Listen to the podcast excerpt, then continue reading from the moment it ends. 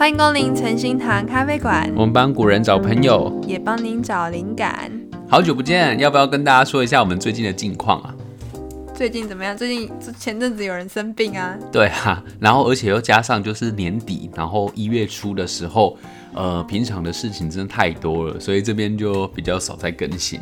不过现在耶，终于又回来跟大家就是磨豆，还有跟大家聊天了。哼。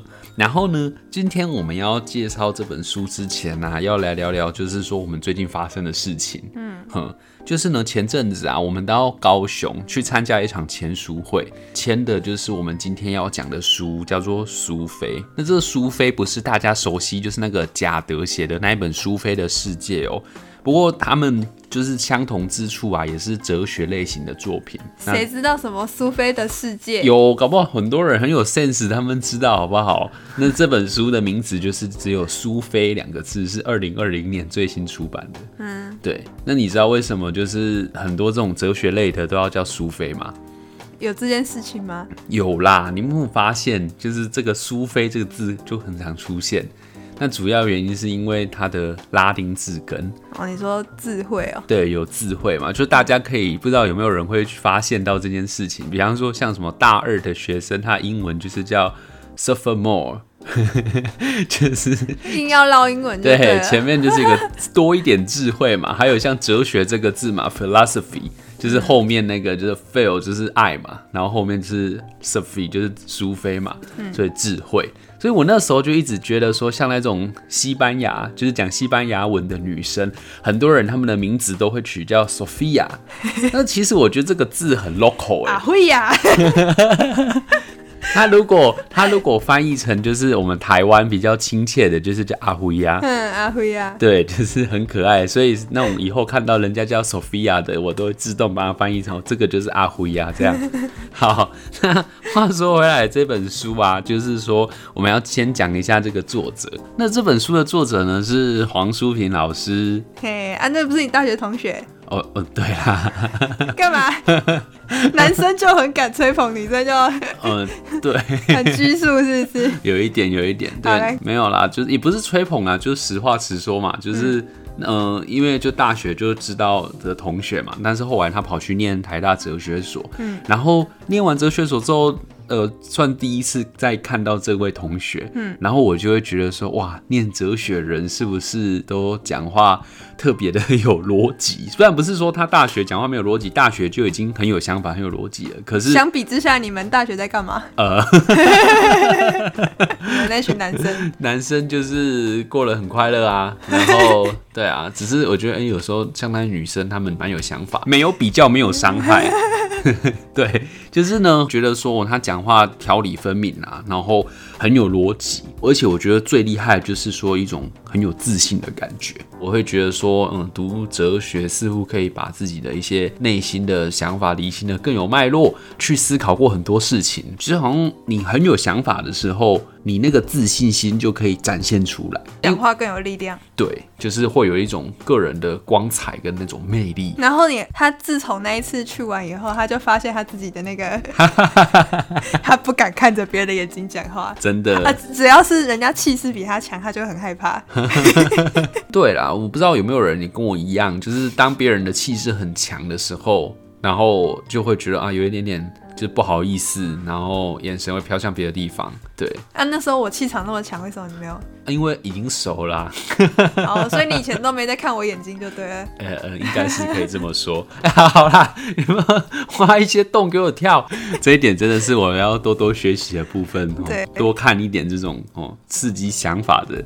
对，还有他有经营自己的一个粉丝专业哦，那个名字很可爱，叫做哲学什么东东，嗯，就是一个口，然后旁边一个冬瓜的冬，嗯，那想要变得更聪明、更有想法的人类们，赶快上去支持一下吧。那一天签书会还有看到另外一个女生，不是你学妹。哦，对啦，因为这本书它是绘本，所以他另外一个人他就是插画家，也是很厉害哦，国外留学回来的。对，哎，你看这本书超猛，你看有这个哲学界，然后还有艺术界的这个精英汇集而成哦，所以说我觉得这本书就是大家的一些所学精华所在。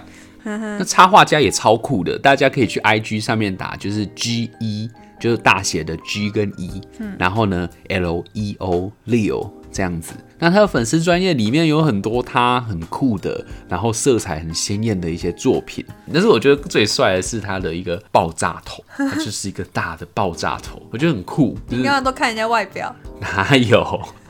不是，哎、这个很重要，哎，就是我觉得说艺术家他们跟其他人比起来啊，更容易就是把自己长成很符合自己的气场，还有自己的内在的样子，就一看就是说哇，很适合。如果别人烫爆炸头，如果像我烫爆炸头，就很像个智障。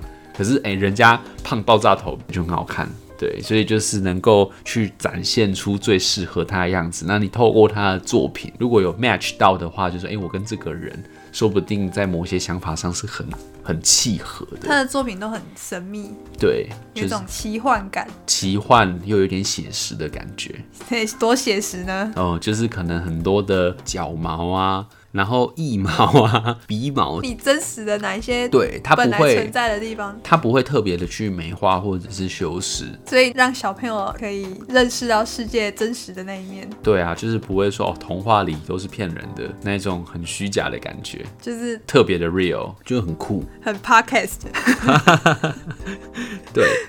你觉得那个小朋友看到会不会被吓到？我觉得有一点呢，因为他旁边就是画，其实是你被吓到。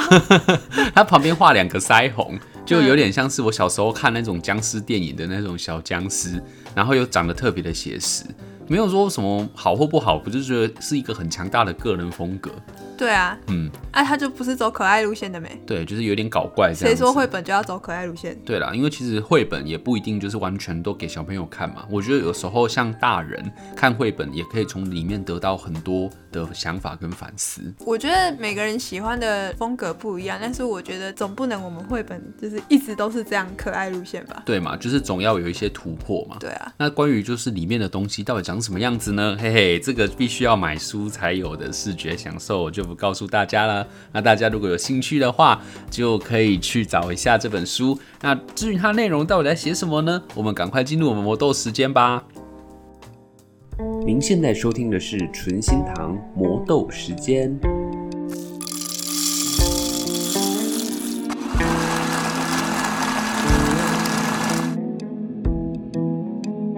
今天要来跟大家讲一个童话故事，一个而已嘛。很多个，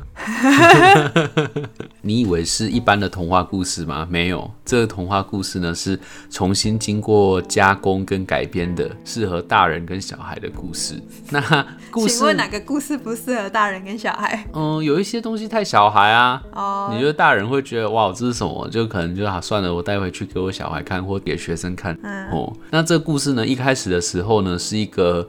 十五岁的女孩，她叫苏菲，她生日了，然后她就收到一张莫名其妙的生日卡片，不知道从哪里寄来的。对，所以这个卡片不要乱收啊。然后呢，它上面就写说：“哎，想更认识你自己吗？那来吧。”要干嘛？好像光明会的邀请。所以他看到之后呢，他就睡着了。那睡着的时候呢，他发现他来到了深海的人鱼王国。对，然后在里面呢，他就看到了有一只美人鱼叫小美，有没有？就是小美人鱼的那个童话。对，然后这个小美人鱼呢，她觉得她自己已经长大了，所以她想要去外面的世界去游历游历。但是呢，她要出去之前呢，她爸爸的声音就在后面出现，然后就对她大声咆哮说：“不行哦！”然后呢，小美人鱼就觉得很委屈啊，管你嘞，他就觉得说啊，我的鱼鳞都已经长齐啦，我就已经翅膀对啊，鱼鳞硬了，我想要出去游历啦，为什么不行？对，嗯、然后这个地方呢，他就问一个问题，就是说，你觉得什么是长大？对，在这边的话，就是可以去思考一下，就是什么是长大这样子。那 C 对你来说，什么是长大？什么是长大？我每天都在长大。那你觉你知道我我的长大是怎么样吗？嗯、我觉得长大吼，就是可以在晚上的时候啊，然后一个人在黑黑的房间里面看着电脑荧幕，然后呢抽很多张卫生纸，看韩剧。嘿，你看韩剧会一直哭哦？对啊。不是啊，哎、欸，我看有一些那一种很就是感人的东西的时候，都会偷哭啊，所以我都会自己就是可能在房间里面偷看这样子，不敢去很多人的地方，感觉有点丢脸。是哦，现在大家都知道啦。好行，后来小美呢，反正爸爸也管不住她了嘛，她就跟苏菲两个人一起呢，离开了海洋的世界，来到陆地上。然后在陆地上的时候呢，她发现哇，怎么有一个帅哥躺在海水上面载浮载沉？于是呢，他就把他救起来了。那救起来之后呢，他心里面想说：天哪，这个人类长得好帅哦！他好想去跟巫婆换一双腿，然后呢，可以跟他谈恋爱，然后甚至跟他结婚，对，就是小美人鱼后半段的故事嘛。可是呢，坏事很快就传来了。他发现原来这个人类呢是一个王子，那他的婚礼呢也在不久之后就进行了。所以呢，他就发现说：“哎呀，原来他爱的人不是我啊。”对，那这边的话，他就是有一个思考的问题，就讲说：“吼，呃。”你觉得喜欢人家，人家就一定要回应你吗？像我问你哦，假设你就喜欢一个人，但是这个人可能他不太喜欢你，那你觉得你对人家的付出，他一定要给你回应吗？我好像没有这个问题过。人生没有这种困扰吗？OK，他就不喜欢你，干嘛还要付出？你有病吗？不是啦，我的意思是说，就是你对那个人有付出了，但是他不喜欢你，那他至少要说谢谢啊。啊，如果他如果不想说谢谢怎么办？那就再见啊，然后就完全不想联络这样子嘛。像我们以前的时代的话，可能就是写纸条吧。嗯，那以前我们的手机没有那么发达，那就传一张纸条，然后问那个女生说：“哎、欸，可不可以下课的时候跟我去什么什么地方见面？”然后跟人家讲一些有的没有的屁话。那如果说那个女生不太想回应的话，那可能就会把它丢回收桶。对，我觉得其实现代人有两个超棒的方法，大家可以参考一下。第一个呢，叫做长眠不醒法，就是当那个人你不是很喜欢的时候，你就跟他说啊，我去先去睡喽，你就有发现哇，三年都醒不来。对，这是第一个。那第二个呢是海底世界法嘛，对不对？说啊，那个不好意思哦，我我先去洗澡，然后可能一洗就两年。重点是有人两年后还有回他。对啊，你洗好了吗？真的等他洗澡等了两年。对啊，反正就是现在的这种时代，可能大家要思考一下，就是说，诶，有时候啊，人家并没有欠你，然后也没有说有义务去回应你之类的。但我觉得至少要说谢谢。嗯，就是一个个人基本的礼貌这样子嘛。嗯、好。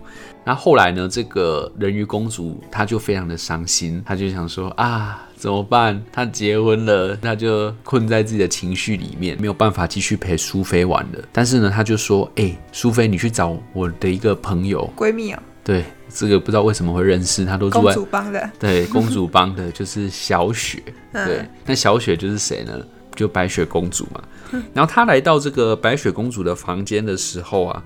就发现她的地上很多的裤子，然后就是说，为什么公主就一定要穿裙子啊？我喜欢穿裤子不行吗？可以啊。对啊，然后她就很苦恼嘛，因为其实附近的人都一直讲说啊，公主就要有公主的样子啊。你这边我想问一下，就是小时候你对公主的想象是什么？粉红色。然后嘞？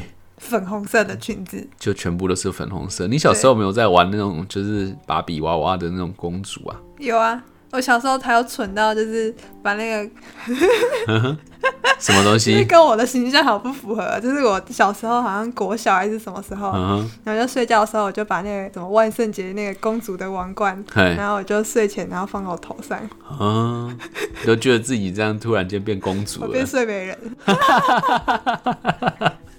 不知道大家小时候有没有做过这种有趣的事情？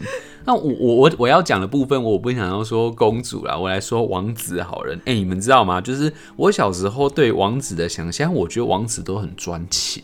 嗯，为什么你知道吗？因为我觉得我在不管看哪一本童话故事书，那个王子都会喜欢邻国的公主。然后我那时候觉得邻国的公主是双木林那个林，所以就是都是同一个人。